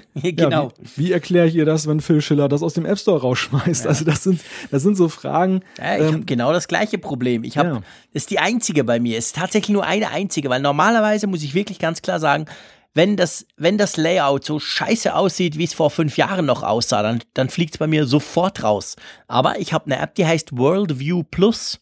Und das ist in meinen Augen ich sag's mal so, plattformübergreifend eigentlich die beste Apps, um Webcams anzuschauen. Das ist wirklich fantastisch. Da gucke ich schnell ins Skigebiet. Hat's Schnee, hat's nicht Schnee? Soll ich losfahren oder nicht? Also ich liebe diese App. Aber die ist irgendwie bei iOS pff, gefühlt iOS 5 stehen geblieben. Wahrscheinlich ist der Entwickler, macht schon lange was anderes. Ähm, und ich fürchte auch, dass die irgendwann mal rausfliegen wird. Total schade. Aber irgendwie auch verständlich, weil es wirklich ein uraltes Ding. Ja, aber das ist genau der Punkt. Das, fast jeder von uns hat diese eine App, ja, genau. die, die eben so äh, ein, ein zeitloses Dasein fristet, nichts mitgemacht hat mehr seit mhm. iOS 5 oder sonst wann und äh, die wir halt wirklich schmerzlich vermissen werden in dem Moment, wo Apple dann eben die Linie reinzieht. Und das ist ja. eben die, die zunehmende Problematik, die sich eben auch mit dem Altern dieser ganzen Plattformen jetzt erst ergeben hat. Weil am Anfang war es ja so, der Anteil dieser Apps, die veraltet waren und irgendwie rausgekegelt sind, der, der war ja ganz gering. Aber ja, jetzt ja, mittlerweile sind wir einfach, wir haben zehn Jahre iPhone, wir haben neun Jahre App Store und damit verbunden sind dann auch enorme Probleme, damit was haben wir auch Altlasten, angeht. klar. Ja, richtig. Damit haben wir definitiv auch Altlasten, die jetzt halt langsam zum Tragen kommen. Das ist schon ein Punkt. Ja, spannend. Wir werden nicht das letzte Mal über Apps sprechen. Da bin ich völlig überzeugt von. Ähm, wollen wir mal zu Messengern rüberspringen? Da haben wir nämlich auch zwei Feedbacks bekommen. Ja, gerne. Wir hatten ja mal bei Folge 44 war das, glaube ich, haben wir dazu aufgerufen zu sagen, wir haben, glaube ich, beide unsere Messenger-App-Folders Ordners aufgemacht und haben kurz erzählt, was wir da so für Apps drin haben. Und da haben wir dann einiges Feedback bekommen. Und ein Feedback zum Beispiel via Twitter kam, ähm, dass jemand einen Multiplattform-Messenger mit Desktop-Unterstützung und vielem mehr, das sei AdWire. Ähm, er sagt uns, wir sollen das doch mal ausprobieren. Ja, spannende Sache, kenne ich persönlich auch. Habe ich sogar bei mir drauf. Äh, ich kenne nur niemanden, der es auch hat. Das ist das meiste Problem, wenn es neben iMessage und WhatsApp geht. Aber das ist egal. Und dann gibt es ja noch einen ganz, ganz schönen Exoten, oder? Ja, du meinst die nächste Zuschrift? Ja, ich meine den Heiko. Genau, Heiko hat uns geschrieben zum Nicht Thema. Nicht der Heiko ist der Exot, meine Güte. Aber ich sage jetzt mal ganz salopp, sein Messenger. ja, so habe ich das auch verstanden. zum Thema, welche Messenger man auf dem Smartphone äh, einsetzt, schreibt Heiko, ich nutze sieben Messenger-Apps. Eine davon ist BBM, der BlackBerry Messenger. Der hatte bis zum aktuellen Update die BlackBerry-Optik. Beim BBM hat man die Möglichkeit, offline zu schreiben. Bei der nächsten Verbindung werden die Nachrichten verschickt. Ungewöhnlich ist auch, dass die Return-Taste gleichzeitig auch die Senden-Taste ist. Das kennt man sicher noch, äh, oder das kommt sicher noch von alten Handyzeiten. Tja, Blackberry halt. Ist alt, klar, logisch, passt. naja, gut, das ist jetzt natürlich ein bisschen ein Geläster von mir, aber ähm, ich bin kein großer Blackberry-Fan. Von dem her gesehen ähm, ist das für mich tatsächlich Old Tech, auch wenn ich da wahrscheinlich dem einen oder anderen ähm, ein bisschen Unrecht tue. Ähm, übrigens, das mit dem Offline-Schreiben kann man ja neuerdings seit, glaube ich, dem letzten Update mit WhatsApp auch. Ja, da musste ich auch dran denken. das ist witzig, dass das lustigerweise parallel zu, zu dieser Zuschrift. Ja, genau, es kam nämlich ungefähr zur gleichen Zeit rein, genau, dass das kam, wo er das schreibt und eben mal kann offline schreiben. Und irgendwie, ich glaube, am Abend später oder so, oder später am Abend sah ich dieses Update und da steht drin, ja, man kann jetzt WhatsApp-Messages äh, auch offline schreiben. Dachte, ja, okay. Witzige Sache, definitiv. Ja, ähm, weißt du was, lieber Malte? Ich finde, jetzt wäre es Zeit für eine kleine, ähm, für einen kleinen Teaser auf nächste Woche. Oh. Wenn ich so Stichwort, ich werfe einfach mal zwei Stichworte rein. YouTube und Livestream. Was fällt dir dazu ein? Hm, was fällt mir dazu ein? Da kann ich mir jetzt gar keinen Reim drauf machen. Na, der lässt mich voll hängen, das darf ja wohl nicht wahr sein. Quatsch, liebe Hörerinnen und Hörer, es stimmt natürlich überhaupt nicht, was der liebe Malte da sagt. Ähm, ihm fällt was ein. Wir haben nämlich vor dieser Sendung wenn ich jetzt sage, gebastelt, tue ich ihm völlig unrecht, weil er ist, ist hochprofessionell, der liebe Malte. Wir haben ein paar Dinge ausprobiert und ich glaube, wir können sagen, für die 50. Sendung haben wir uns was einfallen lassen. Oder anders gesagt, lassen wir uns was einfallen, weil die 50. Sendung ist ja erst nächste Woche. Richtig. Ja, wir haben einjähriges, wir haben die 50. Sendung und da muss ja doch irgendwie mal was Besonderes her, war so der Leitgedanke. Und äh, was wäre nicht besonders oder was ist äh, anders als besonders, als zum Beispiel auch mal per Video einen Podcast zu machen. Also den Gedanken, mal so irgendwie Video zu machen, der wurde ja schon verschiedentlich an uns herangetragen. Wir beide haben ihn auch mal schon mit uns herumgetragen. Und ähm, ja, Spielkinder wie wir sind, haben wir gesagt, so, das wollen wir jetzt mal realisieren. Und da wollen wir nächste Woche einen Apfelfunk aufnehmen und den könnt ihr live mitverfolgen, wie der aufgenommen wird, bei YouTube nämlich. Ganz genau. Wir werden uns zusammenschalten, wir werden uns natürlich filmen und wir werden das ganze Bild schön animiert zusammen, dass ihr uns beide gleichzeitig seht, quasi beim, bei der Aufnahme dieses Apfelfunks werden wir auf YouTube ähm, als Livestream streamen. Die Adresse geben wir dann bekannt kurz vorher auf apfelfunk.com und via Twitter und Facebook und schieß mich tot. Ähm, und sonst ist es so, was wir sicher schon sagen können, ist, dass wir die nächste Folge am Mittwoch, wir nehmen ja immer am Mittwoch auf, das wisst ihr, liebe Hörerinnen und Hörer. Bei euch ist dann meistens Donnerstag, wenn ihr die Folge runterladet, frühestens. Wir nehmen die Folge auf am Mittwoch, dem 15. Februar und wir gehen um 21.45 Uhr live. Das heißt, wenn ihr uns quasi live dabei zuschauen wollt, wie wir den Podcast aufnehmen, By the way, ist vielleicht total langweilig. Aber wenn ihr einfach mal gucken wollt, wie der Frick quasselt und wie der Malte da so spricht, dann schaut doch auf YouTube rein. Den Link, den kriegt ihr dann von uns und dann könnt ihr uns quasi bei der Aufnahme des Apfelfunks zusehen. Und lieber Malte, gell, das Ganze ist mal ein Test. Richtig. Wir wollen mal schauen, wie das Ganze einerseits technisch natürlich funktioniert. Also Daumen drücken, dass das auch wirklich dann so klappt.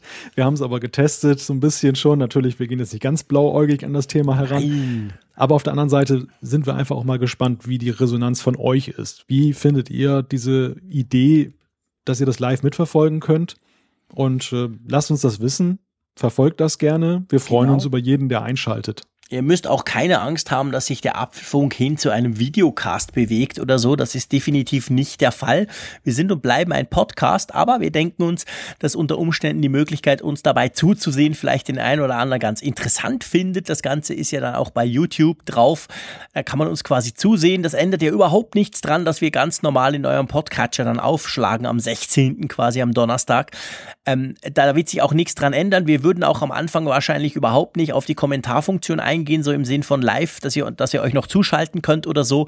Wir wollen uns nicht ablenken lassen, sage ich jetzt mal. Es geht wirklich nur mal im ersten Moment drum, uns zuzuschauen. Wenn das, ich sage mal, easy peasy geht, wenn uns das nicht stört, wenn wir nicht das Gefühl haben, danach sei der Apfelfunk thematisch, inhaltlich, audiotechnisch schlechter als vorher, sondern genau gleich gut, dann könnten wir uns durchaus vorstellen, dass wir das vielleicht das ein oder andere Mal wieder machen, vielleicht sogar irgendwann immer machen, keine Ahnung. Aber es kann auch sein, dass wir einfach sagen, hey, das war Folge Nummer 50, da konntet ihr zusehen und dann wieder nicht mehr. Ja, das sind Erfahrungen, die wir einfach auch sammeln wollen und darum machen wir das nächste Woche. Wir werden euch dann mit den Informationen, wo und wie und so noch äh, natürlich machen, äh, beziehungsweise ausstatten und auf der Webseite auch schon mal schreiben, eben 15. Februar 2145, das ist schon klar. Ja, ich bin auf jeden Fall super gespannt auf diesen Test, ganz ehrlich gesagt, Malte. Ja, wir beide probieren ja immer gerne mal was aus und auch diesmal in, in eigener Sache beim Apfelfunk, nicht nur auf dem iPhone und iPad. Genau, sondern mal wirklich so richtig im Big Screen quasi. Ähm, ja, finde ich spannend. Muss ich mir da zwar was anziehen, kann ich nicht einfach nur im Trainer rumsitzen, aber das mache ich natürlich für euch, liebe Hörerinnen und Hörer. Äh, wir haben gerade vorhin festgestellt, dass natürlich, wenn man jetzt ein Bild hat und dann hinten dran sieht, dass man ein totales Chaos in seinem Büro hat, haben wir natürlich nicht, aber naja, so ein bisschen sah es bei mir vorhin so aus. Das hat schon so alles so ein, die eine oder andere Implikation, wenn man da plötzlich einen auf Video macht. Das sind wir uns durchaus bewusst und das werden wir dann auch ausprobieren und ich bin überzeugt, da wir ja sowieso die besten Hörerinnen und Hörer haben, werden wir dann auch schnell Feedback bekommen, ob ihr uns sehen will, ob man uns überhaupt ansehen kann, ob man sich das antun möchte oder nicht. Also von dem her mache ich mir da eigentlich gar keine Sorgen, dass wir relativ schnell rausfinden, ob euch das passt, weil letztendlich wir machen den Apfelfunk ja nicht nur für uns, auch, das haben wir am Anfang besprochen, gell Malte, das Ganze ist eine super Therapie, wenn man sich gerade mal ein bisschen schlapp fühlt, äh, für uns zwei, aber wir machen das ja vor allem auch für euch, liebe Hörerinnen und Hörer, und drum einfach mal ein Zusatzangebot, das nächste Woche. Ich dachte gerade, du erwähnst jetzt, dass wir womöglich auch Feedback zur Innengestaltung unserer Räume noch bekommen werden. Ja, das kommt dann von selber, das muss ich nicht erwähnen. Das wird wahrscheinlich dann noch kommen. Wobei ich da schon ganz klar sage, dass ich mein Büro nicht umgestalte, nur deswegen. Aber ja, so etwas könnte durchaus dann kommen. Wobei, ich habe mir was überlegt, lieber Malte. Wir haben ja das vorhin 20, 25 Minuten lang getestet, unter Ausschluss der Öffentlichkeit. Und das hat erstaunlich gut funktioniert. Und ich habe aber dabei festgestellt, dass ich, und das ist jetzt eigentlich relativ peinlich, wenn ich das so sage, mein Pult hier mit dem iMac 5K, mit einem Samsung-Screen und mit dem, ähm, ich habe so ein drei-Monitor-Setup bei mir, super cool, bin ich mega happy mit. Das ist ein Pult, welches man motorisch hochfahren kann. Und oft stehe ich, wenn ich irgendwas schreibe, blogge oder so, weil es sowieso besser ist für den Rücken.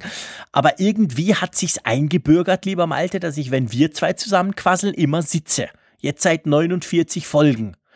Und ich habe mir also fest vorgenommen, nächste Woche bei Folge 50 werde ich stehen. Weil das sieht einfach auch im Video viel besser aus. ich ja, bin gespannt. Du? Ja, ich auch. Du, du wirst mir dabei zusehen können. Das erste Mal überhaupt, weil wir, wir sehen uns ja auch nie, wenn wir aufnehmen. Wir konzentrieren uns ja ausschließlich auf unsere Stimme was auch voll in Ordnung ist, finde ich. Aber auch für uns wird es dann spannend, wenn wir uns quasi zumindest im kleinen Screen zwar nur, aber trotzdem, wenn man sich halt sieht, oder? Es ist schon, ist schon irgendwie anders, gell? Ja, ja, es ist äh, in der Tat, wie du schon sagst, wenn man nur die Akustik hat, hat man eine ganz andere Konzentration einfach auf das Thema, auf die Stimme des anderen. Und wenn man einander sieht, kommen natürlich noch so Faktoren wie Mimik und Gestik dazu. Und wer Jean-Claude kennt von seinen Compares-Videos, weiß auch, dass er sehr schnell in der Bewegung sein kann. Klappe. Gut, du hast das natürlich mit deinem typisch schönen Norddeutschen, mit deiner norddeutschen Zurückhaltung. Du hast es nicht gesagt, ich zappel rum wie wild. Du hast gesagt, du hast es ganz anders ausgedrückt. Das finde ich sehr schön, aber letztendlich das Resultat ist das gleiche. Ja, stimmt. Ich bin ziemlich zappelig. Drum mache ich ja lieber Radio als Fernsehen. Das ist definitiv der Punkt. Drum machen wir das vielleicht auch nur einmal. Wer weiß, vielleicht sagen die Leute, ey, meine Güte, dieses Gezappel kann ich mir nicht antun, eine Stunde lang. Naja, das werden wir als nächste Woche rausfinden. Ich bin definitiv gespannt drauf. Und ich möchte noch ein Feedback reinnehmen, liebe Malte. Ja, gerne. Und zwar ein Feedback, wo es um ein Trauma geht. Und ich habe mir genau die gleiche Frage auch gestellt. Der Jean-Philippe hat uns eine E-Mail geschrieben und er schreibt, du hast nämlich mal erwähnt, äh, kleine Frage nebenbei. Was meinst du, da meint er dich, lieber Malte, mit Windows 95 Trauma? Ich war damals schon bei Apple, aber erinnere mich nicht an ein Trauma. Das interessiert mich jetzt echt auch, weil du hast es, glaube ich, letzte oder vorletzte Folge mal gesagt. Äh, nein, Folge 13, lieber Jean Bist du sicher, dass das schon so lange her ist? Bei mir ist das drum noch relativ präsent und normalerweise vergesse ich solche Dinge schnell wieder. Aber anyway, erzähl mal. Du triffst mich jetzt relativ unvorbereitet, ah, was das angeht. Das habe ich am liebsten. Was meinte ich mit Windows 95 Trauma? Du warst ähm, nicht so zufrieden mit Windows 95 mit anderen Worten, oder? Mm, Doch, eigentlich schon.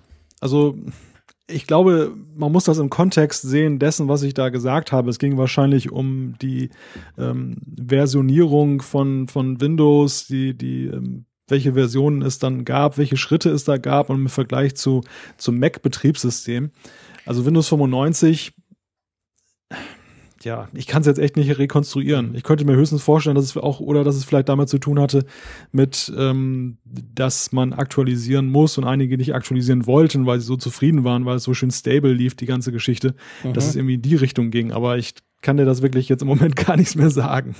Naja, das ist ja, wir wollen ja auch nicht in deinen Traumatas wühlen. Und das, das sagt man ja auch so schnell. Äh, ich habe an Windows 95 gar nicht so schlechte Erinnerungen. Ich meine, das war Nein. natürlich eine völlig andere Zeit, das darf man natürlich nicht vergessen. Wir kamen von Windows 3.11 ja, guckt euch das mal an bei YouTube, da gibt es so Videos drüber, das sah schon special aus.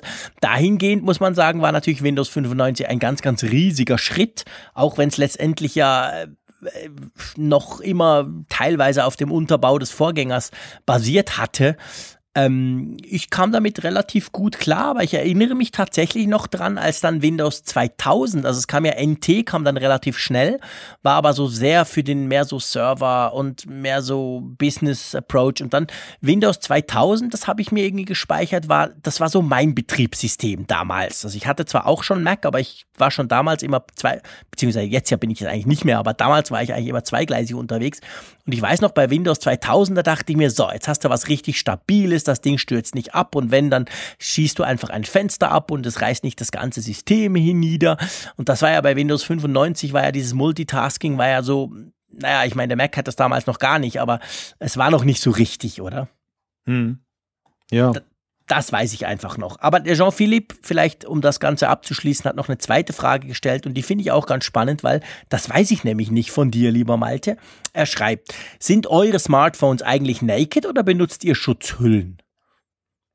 Ich benutze eine Schutzhülle. Also ähm, ich habe diese Leder, diese Lederhülle von. Echt? Die Original-Apple-Lederhülle? Ja. ja. Also Für unverschämte 238 Euro. Nee, ist nicht ganz so viel natürlich, nein. aber. Nein, nein, Quatsch. Das ist ein Scherz, logisch nicht. Aber sie ist relativ teuer. Ich habe die ja. auch und ich habe sie wieder abgelegt. Also ich habe auch eine Hülle, klar, immer. Ich habe kein Smartphone ohne Hülle. Ja, das, kann ich, von, das so. kann ich von mir nicht sagen. Das hat bei Echt? mir angefangen mit dem iPhone 6, als dieser Ach, rutschige Rücken gekommen ja. ist. Und am Anfang hatte ich auch gar keine Hülle. Dann ist es mir aber aus der Hand gesegelt und glücklicherweise nicht kaputt gegangen, hatte aber eine unschöne Schramme davon getragen. Mhm. Und das war für mich eine Lehre, dass ich dann gesagt habe, hm, muss ich doch was tun. Okay. Und dann bin ich auf die Suche gegangen nach einer Hülle, die mir gefällt. Und ja. ich, ich muss sagen, dieses Leder, das hat es mir angetan. Das, dieses, dieses Gefühl einfach in der Hand. Es ist Witzig. schön griffig, es ist, ja. es fühlt sich irgendwie auch wertig an und ähm, obendrein hat diese Hülle auch das Gerät jetzt nicht so mega dick gemacht. Mhm. Und so bin ich dann auf diesem Lederhüllentrip ja, sozusagen gekommen, habe dann bei jedem Gerät mir eine gekauft. Spannend. Ja, und jetzt beim äh, iPhone 7 Plus habe ich habe ich das erste Mal aber eine nicht in schwarz, sondern in hellblau. Okay. Ja, hellblau ist schön. Ich habe ich hab sie in hellblau, ähm, aber, aber aus Plastik, weil bei mir ist es so, ich habe die Hülle eigentlich nicht primär, weil es mir runterfällt oder fallen könnte. Ich habe die Hülle, also natürlich indirekt eigentlich auch, aber ich habe die Hülle, weil ich tatsächlich, und das fand ich aber schon beim iPhone 5 so, ich finde die Dinge einfach zu rutschig. Hm. Ich, ich, ich habe wirklich, die, die, liegen mir zu schlecht in der Hand. Ich habe wirklich immer Angst, dass mir aus der Hand rutscht. Und darum habe ich eigentlich darum eine Hülle, damit es besser hält. Und genau das ist jetzt der Punkt. Drum habe ich die Lederhülle wieder abgelegt. Ich hatte mir die auch gekauft, glaube ich, beim iPhone 6 oder so. Aber die ist auch relativ rutschig. Also die Kunststoffhüllen von Apple, die haben, die sind deutlich griffiger. Ja. Und drum muss ich sagen, ich, bin ich dann von den Lederhüllen wieder ein bisschen weggekommen da gebe ich dir recht. Also diese, das ist ja irgendwie so, irgend so ein Kunststoff da, Poly ja, irgendwas. Ja, genau. Ähm, das habe ich beim, beim iPad als, als Hülle. Das klebt und, so richtig schön. Das klebt so richtig schön. Vor ist nicht praktisch, wenn man es in der Hosentasche Nein. trägt. Das, das zieht dann auch immer irgendwelche welche Fussel an. Das ist tatsächlich ja. blöd. Fingerabdrücke auch. Ja, Fingerabdrücke auch, genau. Aber trotzdem habe ich jetzt so eine Hülle und bin damit eigentlich bis jetzt recht gut gefahren, weil mir das Ding tatsächlich noch nie an Boden geknallt ist. Aber ich, ich verrate mal ein Geheimnis in meiner, meiner hellblauen Hülle. Dahinter ist ein rosarotes iPhone. stimmt, stimmt, genau. Du hast ja eine, also das ist ja nicht rosa-rot, das ist ja Rose-Gold. Das ist was ja, völlig anderes. Genau, Rose-Gold, genau. Sehr Ja. schön, sehr schön. Das- Aber da das- sieht das- man ja nicht viel davon, oder? Nein, das ist ja auch der Sinn und Zweck dieser Hülle. Also ich habe nicht schwarz genommen. Ähm, einerseits die Griffigkeit natürlich, die ist weiterhin ein, ein Punkt, aber ich ähm, habe jetzt auch diese Farbe hellblau genommen, weil schwarz sich mit diesem Roségold mh, nicht so wirklich gut kombiniert, wie ich dann so im Vorfeld bei meinen Überlegungen festgestellt habe. Und die Tatsache, dass ich ein Rosegold iPhone habe, das ich verstecke oder beziehungsweise die Farbe verstecke, das hat den einfachen Grund. Ich habe mir dieses iPhone gekauft und möchte das nächstes Jahr meiner Frau schenken, weil die wünschte sich schon immer so ein Rose Gold Gerät Ah. Und ähm, möchte, wollte aber jetzt nicht dann ein Malte neues iPhone kaufen. vor. Genau, genau. Und jetzt muss ich ein Jahr lang das irgendwie kaschieren, dass ich diese Farbe habe, die ich Sehr eigentlich cool. gar nicht so gerne mag. Wobei ich muss sagen, ich habe sie lieben gelernt. Das ist Farbe. cool, dass du das sagst. Mir geht's genau gleich. Ich habe von Apple und ich glaube, das war aus purer Boshaftigkeit, weil die Apple-Pressesprecherin Schweiz, die wollte mir schon lang mal so ein Rose Gold iPhone geben und ich habe dann immer gesagt, na, nee, ich, ich habe ein Gold iPhone, also einfach in der Goldfarbe. Das finde ich, das finde ich cool, das gefällt mir sehr gut. Vor allem vorne der Ring, den finde ich absolut klasse. Also quasi der goldige, in Anführungszeichen, Ring um, um den Home-Button, den finde ich super. Aber Rose Gold wollte ich nie und dann hat sie mir das iPad Pro, welches ich auch ein Jahr lang testen darf, hat sie mir gegeben in Rose Gold. Glaube ich wirklich aus purer Boshaftigkeit. Und, und also ganz ehrlich gesagt, äh, so, also ich habe zwar auch eine Hülle drum, weil ich es wirklich immer bei mir trage und sehr viel damit arbeite. Also auch aus, aus, dass es einfach schön bleibt, aber das finde ich jetzt nicht so übel. Also ehrlich gesagt, so, so es, es ist eben, es kommt wirklich stark auf. Manchmal wirkt es extrem rosa und manchmal gar nicht. Manchmal mehr so ein bisschen Rost, Rostrot fast schon ein bisschen. Ja, richtig, genau. Das ist, das ist, das ist genau der Punkt. Also es, es ist ja so klischeebehaftet, das Frauen-iPhone, Ja, dieses Rose. Gold. Und äh, wenn man es dann tatsächlich in, in der Realität dann in der Hand Es ist hält, viel schöner als auf jedem Bild. Richtig, genau. Es ist die, die Farbe ist doch durchaus vielschichtiger. Es ist kein rosa iPhone. Es ist dieses Gold, auch wenn es natürlich ein Marketingbegriff ist, klar. Aber ähm, es- spielt schon doch ein bisschen rein. Das hat eine Nuancierung, möchte ich einfach mal Ja, sagen. genau. genau. Schön gesagt. Wunderbar, genau. Damit hast du es perfekt getroffen.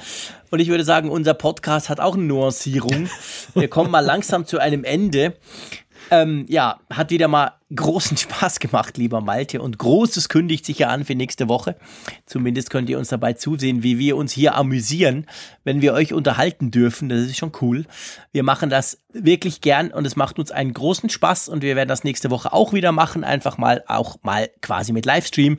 Müsst ihr aber überhaupt nicht auch euch angucken, weil ihr wisst, am Donnerstag steht das Ganze in eurem Podcatcher wieder zur Verfügung. Kein Thema.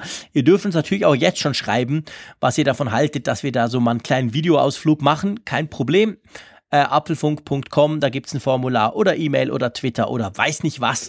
Und ich habe jetzt definitiv genug gequasselt, drum würde ich mal einfach sagen, super cool, schöne Folge, ich freue mich auf die nächste und sage Tschüss aus Bern. Vielen Dank auch von meiner Seite von der Nordsee und ja, wir sehen uns.